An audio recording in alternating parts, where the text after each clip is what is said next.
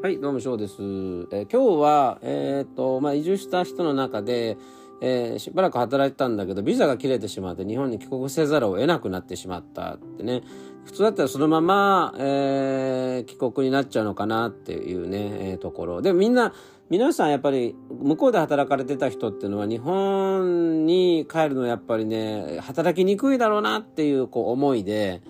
あのやっぱ嫌、嫌がるんですよね。で、私も嫌な、嫌だと思ってた一人だし、まあその人もあんまりね、好きじゃないって思いながら、まあビザが切れてしまうんでね、確かね、帰ったんですよね。だけど、あの帰ったんですけどね、数年して戻ってきたんですよ。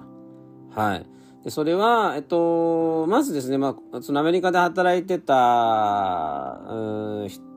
その会社、まあ仕事ですよね。それ関連の仕事を日本でやってる人のところに紹介してもらって、ビザが降りるまでそこで働かせてもらってたんですよね。で、何年かして、確か2、3年かな。ちょっと覚えてないんですけどね。1年か2年か3年、どちらかですけど、あのーしばらく日本で働いて、えーで、ビザが降りて、晴れて、またアメリカに戻ってきてですね、それでまた働き始めたわけなんですよね。で、なので、まあ、最初ちょっとね、諦めたりなんかしたんですけども、あ諦めてはいない、彼は諦めてはいないかな。もともとも、そうやって戻る算段で戻ったとは思いますね。ただ、その、同じ大学行ってたんですけどね、そのイメージとして、まあ彼の印象としては、えーそこまでそのね、緻密にね、あの、まあ、えービザのこと調べて、こうこうこうなる、こうすればこうやってね、ビザが取れてまた戻ってこれるからって、緻密に、あの、いろいろと超調べる人、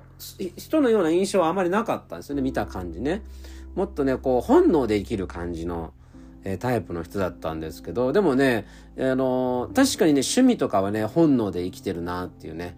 生き方自体はそうなんですけど、ことなんかある特定のことに関して言うと、比較的現実的になってね、見る人ではありましたよね。で、未だにやっぱり向こうにいて、で、向こうでね、もう自分の、不動産も持ち、向こうで永住するという感じで続けてまして、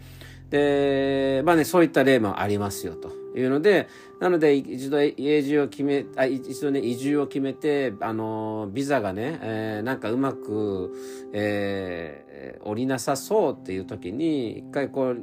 一回外国っていうか日本に帰国することで、また普通に取りやすくなるんですよ。またね、まあ、取りやすくなるって変だな。まあ、それ多分どこにでもあると思うんですよ。滞在してたんだけど、あの、例えば、えーこれは私の奥さんの、えーと観光ビザ。例えば3ヶ月いましたと。3ヶ月いたら帰んなきゃいけないんですけど、滞在した期間帰ってなきゃいけないんですよ。だから3ヶ月いたら3ヶ月いなきゃ、海海外に戻って、あまあ、国に戻って、で3ヶ月後に、ま、3ヶ月後以降にまだ戻ってくる、ね、権利がね、与えられるわけなんですよね。なので、一回ね、あの、国を出ることでリフレッシュされるっていうのはありますので、えー、まあね、ちょっと不安だけれども、また戻ってきたいという気持ちがね、えー冷めないんだったら、もう一度ね、あの、トライしてみてもいいと思いますよ。その際は、えっと、アメリカで戻る場所の、あの、雇用主とは繋がっておいてですね、まあ、その雇用主のスポンサー、の同意を得て、えー帰国するというようなことをね、した方がいいですよ、という感じですね。でもう一人の知り合いはですね、えーっと、まあ、一緒の場所で働いてた方なんですけど、えーっと、一回、そうね、理由は忘れたんですけど、その人にもね、家族でいたんですね、もうね、家族でね。で、もともと、その会社に入る前は別の、ね、仕事をしていて、まあそこで、そ要は来たきっかけってあんまちょっとよくわからないですね。まあそこで働いてたんですけど、なん、なんで帰ったのかわかんないんですけど、まあでもビザの関係だったような気がします。で、一回帰ってですね、あのまあきっとね、もう本人はね、戻ってくるとか言ってたんですけど、あの戻ってこれないんじゃないかなって思いがあったんですよね。で、帰られて、それでもう私も確かですけど、えー、私も確か、もう仕事場も変わってると思うんですよね、その時ね。それで、えー、変わって、まあ、ただ変わった後も、えっ、と、その前のね、その前職の、えー、前職が今度お客さんになるっていう感じのね、関係だったんで、まあ、定期的にその会社には行ったりしたんですけど、まあ、その新しい会社に行ってから、あの、アメリカに戻ってきたというね、えー、感じを聞いて、だから、あの、本当にすごいですよ。同じ場所に戻ってきたっていうね。で、向こうに、日本に帰ってる時も、まあ、ちゃんとね、仕事をして、えー、ま、まあ、なんか外資系のところで働いて、本当にビザが取れるまでの期間働いて戻ってきたと。いう感じだったんですよね。なので、まあその人の場合はね、特にあの家族がいますので、移住とかね、そういう引っ越しってすごくお金もかかるだろうし、大変だろうなとすごく思ったんですけど、あの、無事にね、えー、そういうふうにやってのけたっていうね、え、そんな例もありますよということなんですね。えー、その人も別に駐在さんとかではなく、あの、本当に移住者ですね。はい。で、もう一人、えー、これは、えー、っとですね、まだ正式に仕事に就くっていう感じではななかった時だと思うんですけど、えー、要は医者になるっていうね、えー、ために大学に来たわけなんですよね、日本からね。で、大学の時っていうのはね、医学部っていうのがないんですよ。だから、あの、メディカルスクールに行く前には、なんかバイオロジーメジャーみたいな、そんなのに入るんですよね。うん、まあ理系のバイオロジーメジャーかなんかに入っバイオロジーだったかなその人サイコロジーでしたかね確か。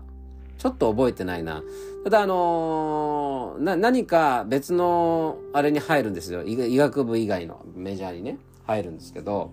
で、それが終わったら、あの、メディカルスクールの試験を受けるわけなんですよ。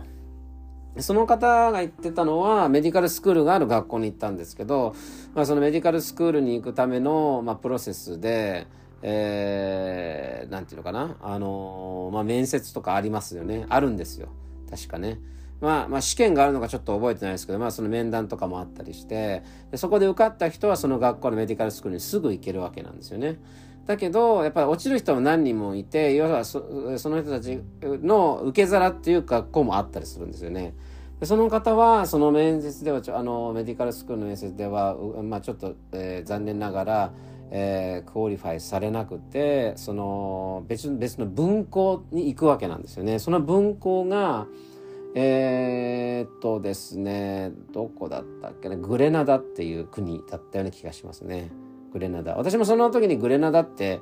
聞いたの初めてだったんですけど、うん。で、そこに、その、学校、行こうとしてたね、学校の、まあ、分校みたいな、分校って言ったら変ですね。あの、同じ、えー、病院の名前でもないんですけど、まあ、その、行こうとしてたメディカルスクールに行くための、えー、学校がまたそこにあるわけなんですよね。またそこで何年間、何年間か勉強をして、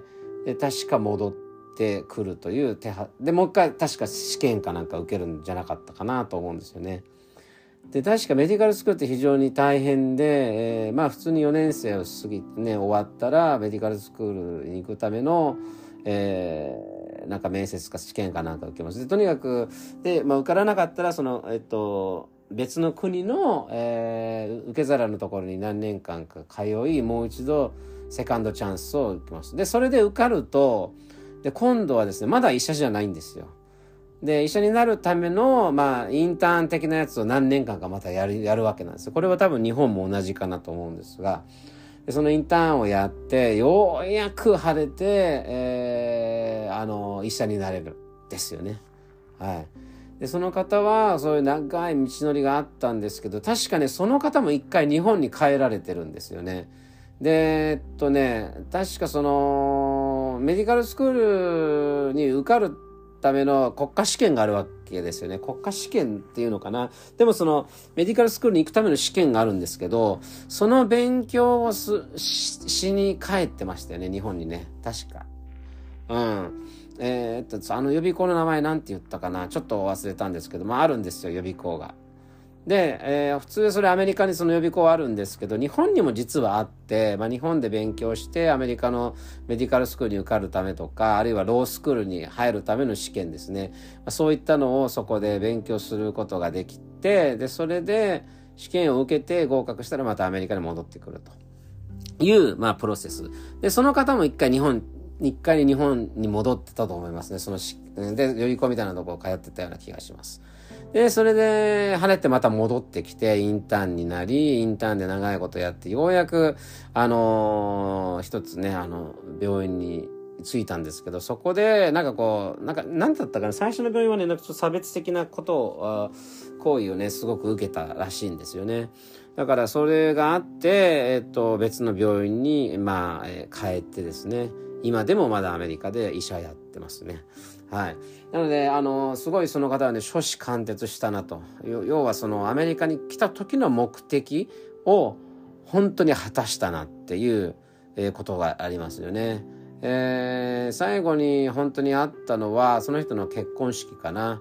えー、海外の方と結婚その方もね国際結婚されたんですけどその時の結婚式に呼ばれていったのが最後に直接会った face to face で会ったのが最後だったと思いますその時がね。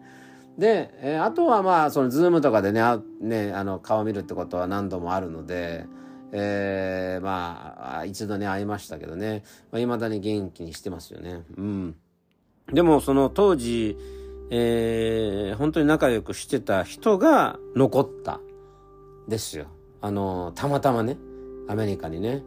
で、初子貫徹して、私が初子貫徹できなかったのは FBI っていうとこね。あの、市民でなきゃなれないっていうとこですかね。はい。まあそういったところで残念でしたけども。まあ、あのー、ね、紆余曲折をありながら、よくここまでね、私も日本でね、粘って、えー、今のね、生活を手に入れられたなっていうのをね、すごく思います。当時はね、やっぱりもういろんなね、その卒業してすぐ帰った人、その同期うんとかなりの、あのー、差をね、かなりの差が開いてるわけですよね。だからもう、まあ、キャッチアップは今でももちろんできてないですけども、でもやっぱ生活レベルの面ではね、キャッチアップできてきてるかなというふうにはちょっと思いますね。徐々に徐々にですけど。まあ、もちろんね、あの、いろんなことを一気に解決できないから、一つ一つ困難をね、あのー、解決して、えー、今に至ったわけなんですけども、うん、でも、まあ、とにかくね、諦めずに、えー、当時思っていたマインドセットとか、あるいは何々、どう、どういう風になりたいっていうビジョンはずっと崩さずにね、来たからこそそのビジョン通りの、えー、人生が少しずつ出来上がってきてるのかなと思いますんで、あのー、絶対にね、あの、難しい選択をするとね、くじけそうになるし、えー、周りがね、敵だらけに見える時があります。自分の、意見と全部みんながね、反対意見を言うような時期とかね、特に自分の身内もそうですね、身内ね。えー、まあ結婚してる人であれば、その自分の、自分の家族です。新しい家族。でそれから、あの、自分の両親なり兄弟っていうね、そういうその家族の、えー、一番近,、ね、近いところからその反対意見がいろいろと出てきたりしますよね。でそうするともう誰を頼っていいかわからないってそんなねあの時期がねいつか来ますよ。だけどそれでもあのね思うことだけはやめないあのこうなりたいっていうことだけはとにかくやめない不思議とですねあの思ってること思ってる通りに行動するんですよ人間ってそのなりたい方向へ向かうようにそういうバイアスが自分自身にかかってまあ暗示になるのかもしれないですけどその通りに不思議と歩んでいくんですよね。うん、だからあのー諦めずに頑張ってもらえたらなと思います。それでは。